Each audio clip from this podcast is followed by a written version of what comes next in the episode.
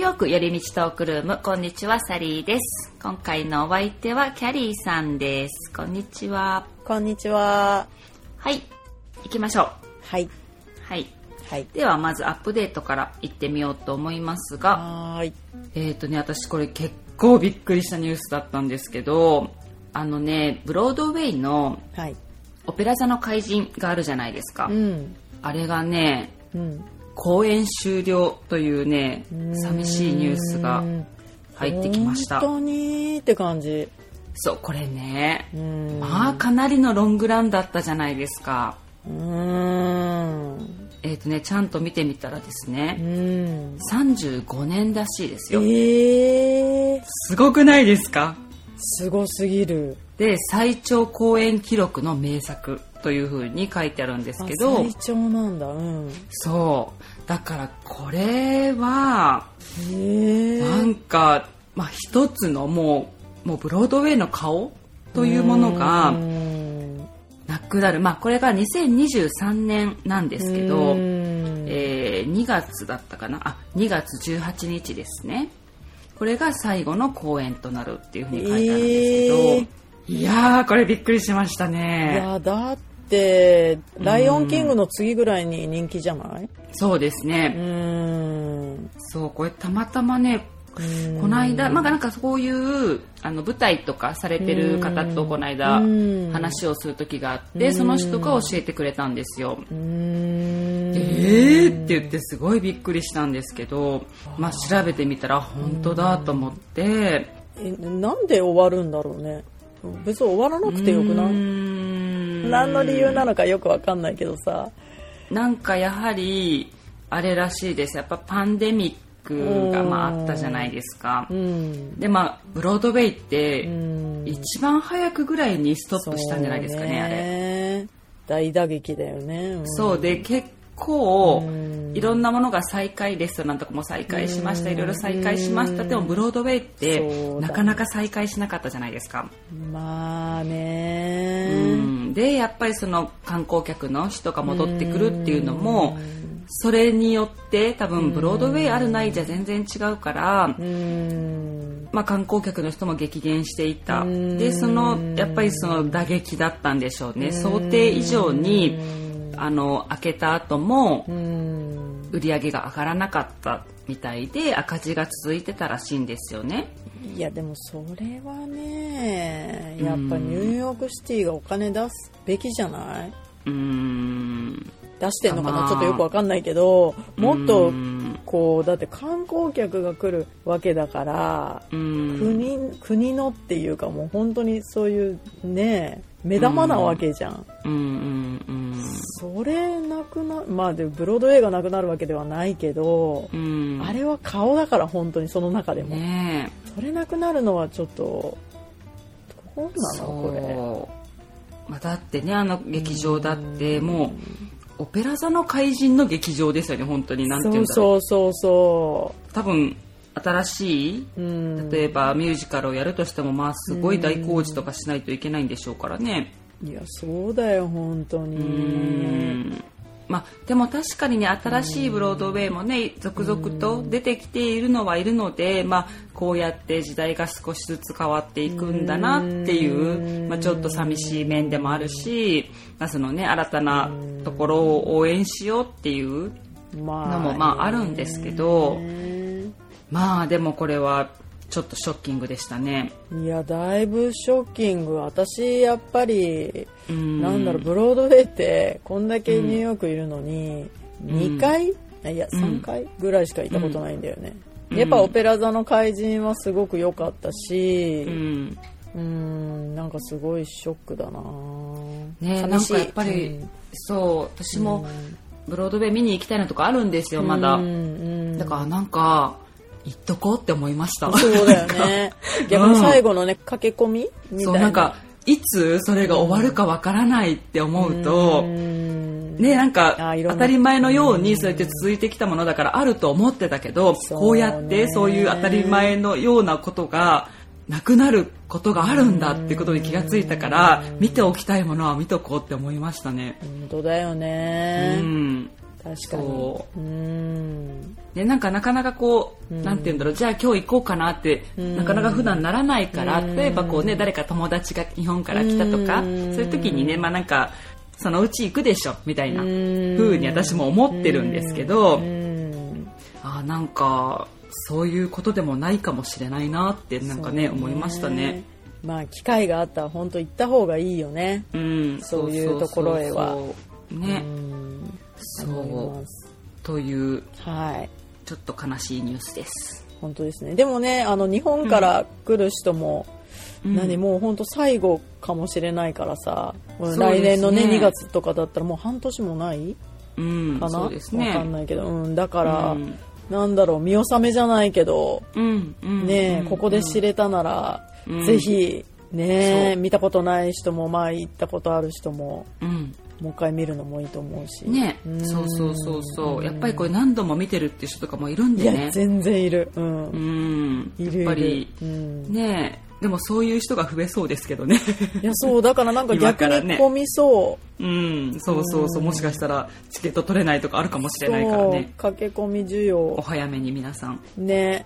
ね、そうだと思います。そう。はい。という感じのアップデートです。はい。はい。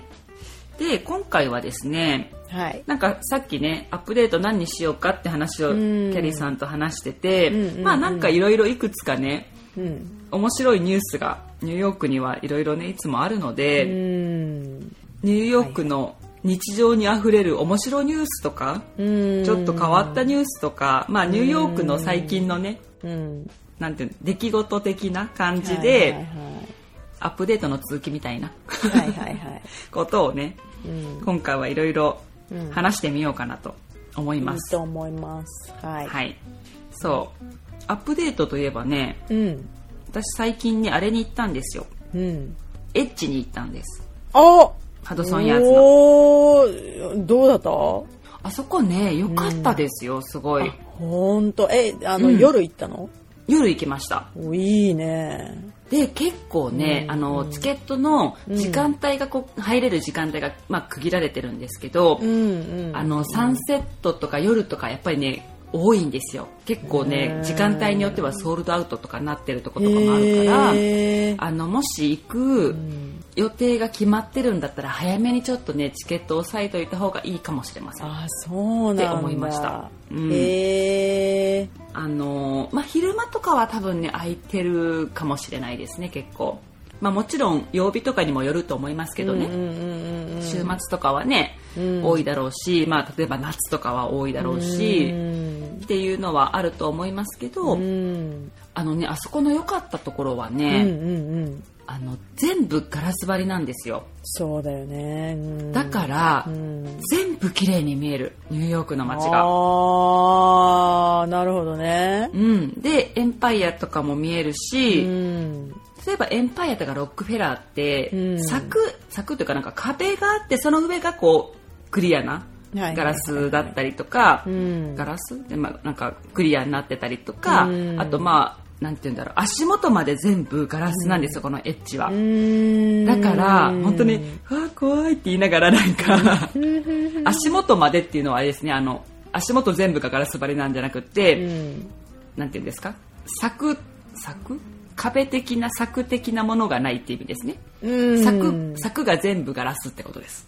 はいはいはいはいわかりにくいですかね？いやわかります。私の。わかるわかる。下手くそだわか。からるわかる。うん。うん。うん。そうだからねすごく綺麗に全部が見えラキラるし、ねしてそ料金もちょっと安いんですよ。おあのエンパイアとかロックフェラーに比べるとですね。ちょっとロックフェラーとかもう値段忘れちゃったけど、うん。多分多分あ安いと思います。そうなんかあれだよね。その時間帯でうん。金額が違うみたいなことでしたっけ？うーん。じゃなかったっけな。あれもう一個のあもう一個の方か。ワンダービルトだったかもしれあそうやないですよ。そっちや。ね。うんそっちそうだそうそうそうそうだそうだ。ん。あそれはそうもう関係ないんだ多分。ちょっと私もごめんなさいはっきり分かってないんで なんかもう多分ですいませんって感じですけど。いやまあでもい行く人はねちゃんと調べて行った方がいいよね。うんうんうん。うんそうそうそう。そ多分今一番ニューヨークで高いうん位置にある展望台なんじゃないか？な、あそうなんだ。エッジって。うん。だからすっごいあの、まあ、晴れた日だとね、うん。本当に遠くまでクリアに見えたんでよかったですえー、行かなきゃな、うん。うん。この間ねあの日本からお友達が来てたんで、ね。一緒に行ったんですけうんど、そういう時いいよね。うん、そうそうそうそうそうそう。うん。で私知らなかったけどハドソンヤーズって結構なんかあれなんですね、いろんなこうエネルギーのこうリユースとか水とかもそうなんですけどいろんなこう消費対策をしてるビルみたいでなんかそういうのとかもなんか私知らなかったからこう待ってる間に見えるんですよ。なんかいろんなこういうのしてますよみたいなのを見てて。で後でギフトショップに行ったらうん。水が売ってたんですけどうん。レインって書いてあるんですよ。えー？だから多分雨水を利用したお水なんですよ。でなびっくりって思ったけど、なんか、まあ、飲みたいか飲みたくないかはあれですけどそう。あと値段も書いてなかったからよくわかんねえなと思って、えー、怖いよ。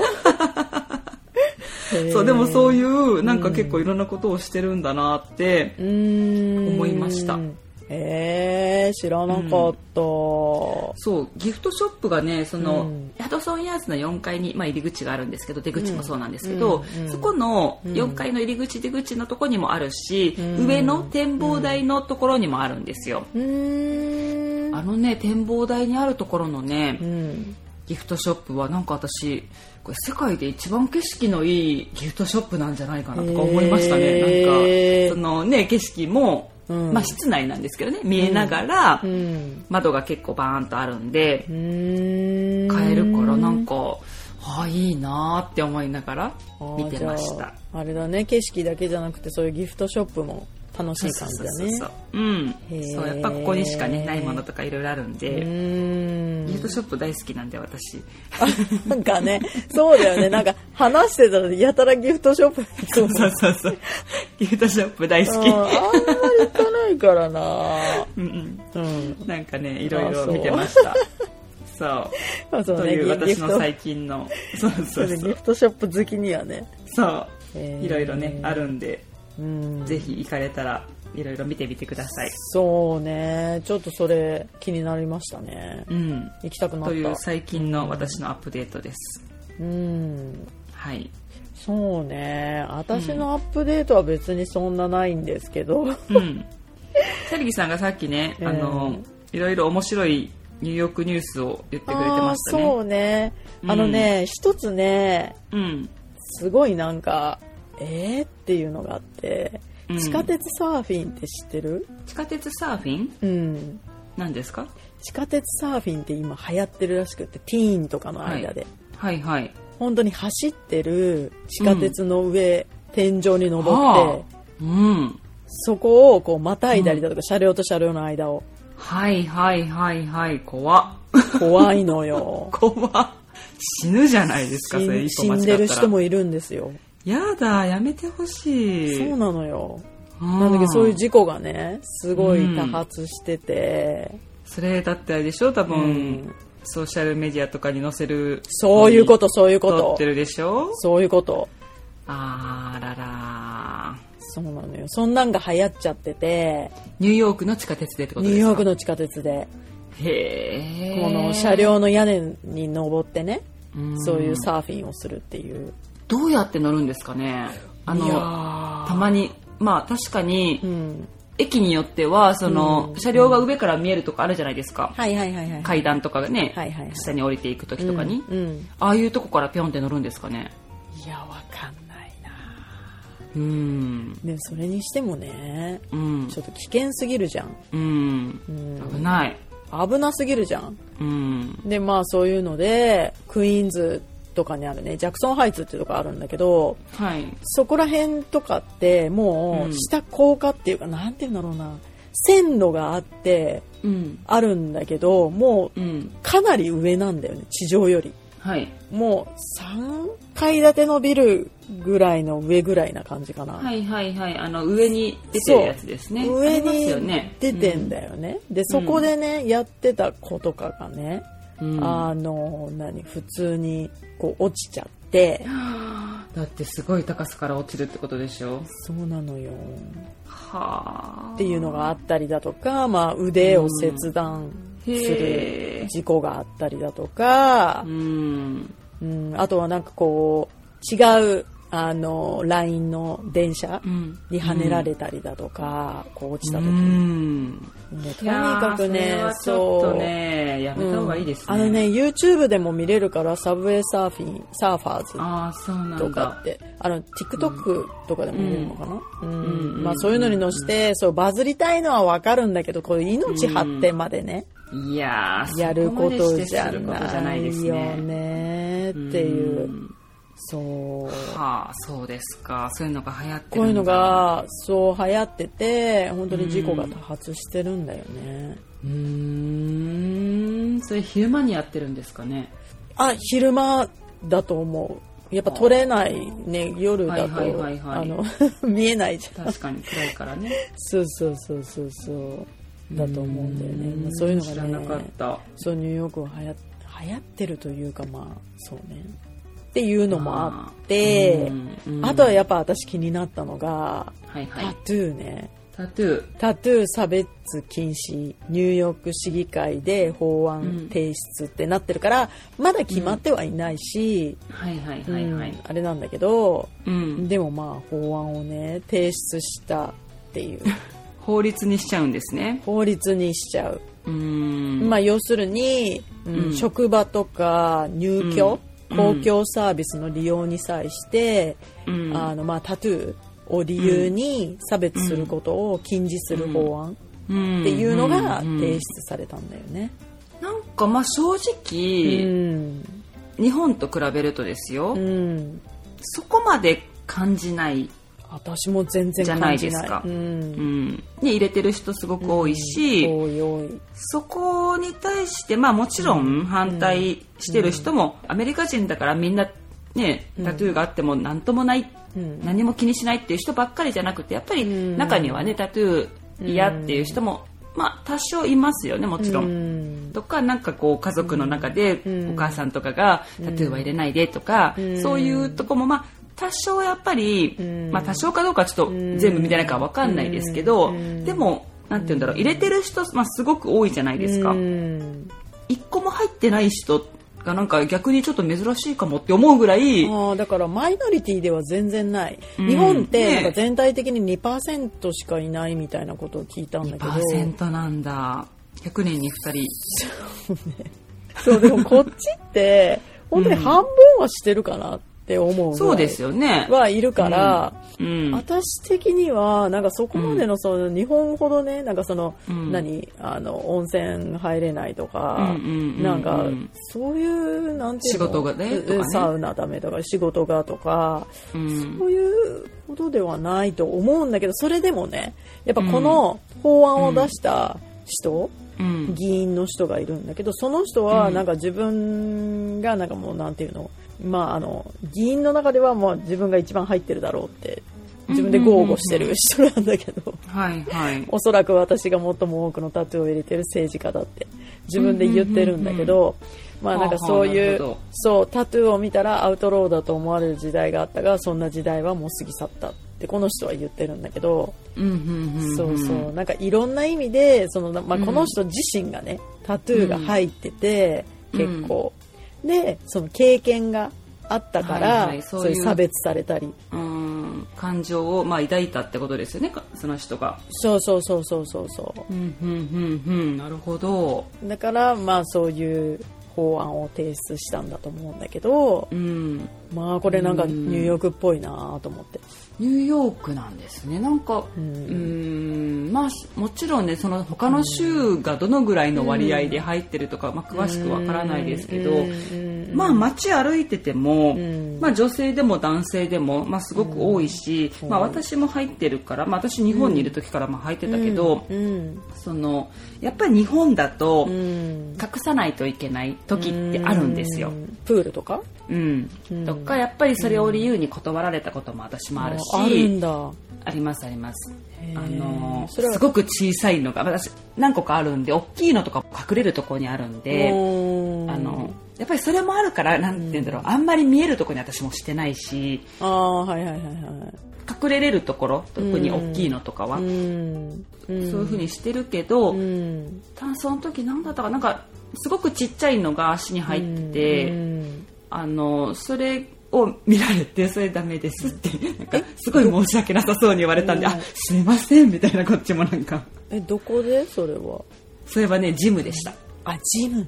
あジムダメだって言うもんね、うん、であのよかったら絆創膏あるんで、なんかそれぐらいで隠せれるぐらいのあれだったんですよ、まあ、うん。かかとなんですけどそれあるのは、えこれよかったら使ってくださいみたいな。その人はまあなんかすごくねなんかあれだったんでそそういう風な対応をしてくれたんであなんかこっちもすいませんって感じだったんですけどうん。やっぱりね日本はまだやっぱりこう歴史が違うからねちょっとタトゥーの歴史がそうそうそうあのこそうやっぱりっちとね。そう。その人がタトゥーに対して思う感情ってやっぱりすごく、ね、違いがあるかうんらそううねん。まあそこはねなんかアメリカの方がうんなんて言うんだろうな。まあ生きやすいというかまあそうね別にそういうの気にしなくてうん何も気にしなくていい本当に。うんっていうのはまあ多少ありますね。うん。えー、私は入ってないからちょっとねその辺よくわからないけど、でも私の周りにもいっぱい入ってる人いるからうんうんその日本にいた時もね、うんだからなんかそんなにそういう偏見とかはないんだけどやっぱりでもその人たちから聞くとやっぱ日本はすごいタトゥーに関して、うん。すごいやっぱり厳しいところがあるからこう入れてるだけでこう見られたりすごい見られたりするし、うん。まあジャッジはされますよね確実に。うん。そう。だからなんかそういうのですごいまあ生きづらいみたいな。で、うん。まあまあそれを承知の上でねやってる人もたくさんいると思うから、もちろん。だからなんかうん。まあこのニューヨークはもうね、そのマイノリティではないから全然うん。ねでもまだそういう差別があったんだなっていうのもうん。思ったし、なるほど。それをちゃんとそういうふうにあの、まあ、法律にしてうん。ダメだよっていうふうにはいはいはい。するまあそのねうん。タトゥーとかでも普通に入ってる分にはまあまあ別にね、うんうんって思うけど例えば、うん。やっぱり顔とかにもブワー入ってる人とかいるじゃないですか。顔面全体的に。いるねやっぱああいう人見るとおおすげえなって思いますけど、うん。まあそういう普通に多分入ってる分には多分そこまで、うん。ねそこまでじゃないと思うけど、ん。そういう特殊な人たちはちょっとなんかそうやって思われるこっちでもあかもしれないですね。 face tattoo はやっぱりちょっとあの職場ダメっていうところもアメリカでも多いねみたいだし、職業的にとかね多分そうそう。そうあるとは思いますね。ただそれも禁止するってことだよね多分。はいはいはいなるほどね。うんまあでもまあまあ業務上うん。タトゥーを隠す必要があるビジネスも規制から免除され、ん？ちょっと待って。なお法案ではヘイトスピーチや人種差別に関連するタトゥーは保護しないほか、うん業務上タトゥーを、えーうん。隠す必要があるビジネスも規制から免除されるっていうことだからう、ん。ううん。ん。だからまあそういうやっぱり顔とかに入ってるみたいなのでそう業務上であれっていうのは別に断ってもいいってことなのかな？なるほうど。んわからないけど。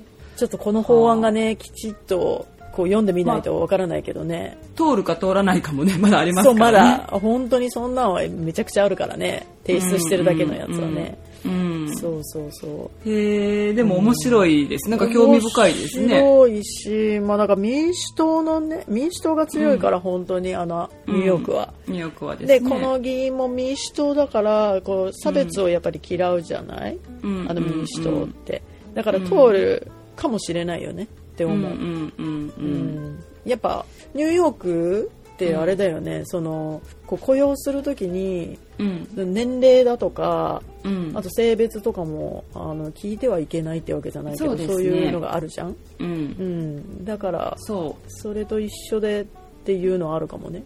そういうとこう。ろで差別しない、っちのうん。あのー履歴書って生年月日とか書かないですもんないなね。いない。それはダメ、うん。うんそう年齢で差別してはいけないしそう国籍だったりと国か籍だったりとかかもそうだ一し切そういうので、あの決めませんっていうそうそうそのがあるかう、ら、性別もね。うんそうですね、あそうだし、うん。ん。もうそういうところはね私すごくね好き、うん、そう私もそうですね、うんうんすごく自分らしく入れるというかねそうだね。なんて言うんだろう。ん。うで私は私みたいなうん。風に、うん。みんなうん。多分、なんて言うんだろうそのタトゥーがあったとしても、うん。そのまあ外見例えばその、ねうん。男性であったり女性であったりとか、うん。どっちでもないとか、うん。いろんな人がまあいるわけじゃないですか。そういう見た目だったりとか、うん。その肩書きだったりとか、うん。そういうものでうん。判断しない。っていうのはそれは私はすごくいいとこだし自分がすごくうん。生きやすくなったなってなんかうん思いますね。私も思うそれは、ううん。んまあ年取ったから特にかもしれないけどやっぱその年齢で差別されちゃって、やっぱ日本とかってありますよ。すごいなんかすごく。30超えたらなんかちょっとうん。ちゃんとしたところにもう就職できないだとか年齢すごく言いますよねすごいじゃん、うんだからすぐ聞くじゃん、うんみんな何わ歳ですかとか初対面とかでまず年齢聞くとかね。まあそれはまあもちろん。うん。そう日本ってまあその敬語とかの文化があるからっていうのもあるのはわかるし。そう。そのねそう。年上の人先輩後輩とかいうのとかやっぱりすごく多いし。そそれはねまあわかるし、まあ、私も多分日本にいたらそういうのをね多少うん。やっぱ気にする部分はあると思うけど、こっちにいて例えば初対面で年齢聞いたら、はって感じですよね。いやー考えなんられない。で聞いてんの？すごく失礼っていう、うんそ私言ったこともあるし多分。う、うんうん、その人はねイギリス、嘘間違えた。イタリア人の男性だったかな、なんか。えなんか初対面でなんか年齢聞かれて、私なんかすごいカチンときて、ーうん。なんか「えなんで聞いてんの?」って、うん。なんかその理由何？教えて？みたいな、いや本当にね。うん、まあそうね。やっぱりそれ,、うん。それで差別年齢差別うん。とかってやっぱ人は人だからさ。うんそうそうそうそう。わかるんだけどね。うん。いろんな理由があることもその年齢を聞くね、まあねそうそうそまあなんかどうだろうねって感じ。私はそういう面では本当にニューヨークはそういうところは好き。うね。差別しない。うんそうそうそうそう、そう。なんかいい意味でも悪い意味でも、自分のことしか考えてないかな、まあそうだね。だからなんかうん。自分が OK だったら OK みたいな。うんそうね。なんか人のこと気にしないみたいな感じだから、そうね。そうそれはね、うん。まあ良くも悪くもですけどね、そういうところはまあ、うん。いいところもたくさんありますね、でもなんか多分こういう風にニューヨークっていろんな国から集まってきてる人たちがいるからこそ、うん。やっぱそういう差別は本当になくさないと、うん。やっぱいけないっていうのが強いと思うし。まあそうですね。実際あるっていうことだからそういう法案ができるっていうね。いけない。でも日本はやっぱりそこまでねその移民の国ではないから、だからなんかまあここは全然文化で違うのかなってそうですね。またそのタトゥーに関しては特に、その歴史が全然違うっていうのもあるそうでね。でもなんかこっちニューヨークの人って、はい。あのなんていうんだろう。南米の人もめちゃくちゃ多いじゃん、はいはい。多いですまあそうねいう人たちって本当になんだろうね。半分以上は絶対してるよね。70%そうぐらいしてるんじゃないかっていうぐらい。いやうん本当に南米の人はしてる多いですよ。いやもうサッカー選手見たらわかると思うけど、結構してる人多いうんじゃん、ん。でもそれもなんかそういうなんていうの？文化じゃん。歴史じゃん、うん。そのタトゥーもさ、うん。そういうトライブっていうか、あの民族的なものもあるから、はいはいそうだからなんていうんだろうね。もう全然この歴史が違うっていう面からも、そうですね。うん。まあ、見方が全然違うよねっていうん。うん。ううん。うん。のはあるよね、うん。そうですね。いや面白いなと思っうて、ん確かに面白い。なんかへーって思いましたね。うんそんなことを気にしてたんだって思った。でもねこれがなかったとしてもすごい、タトゥーある人にとってはすごい日本よりは生きやすいと思うけどね。そうですね。ニューヨークは。全然。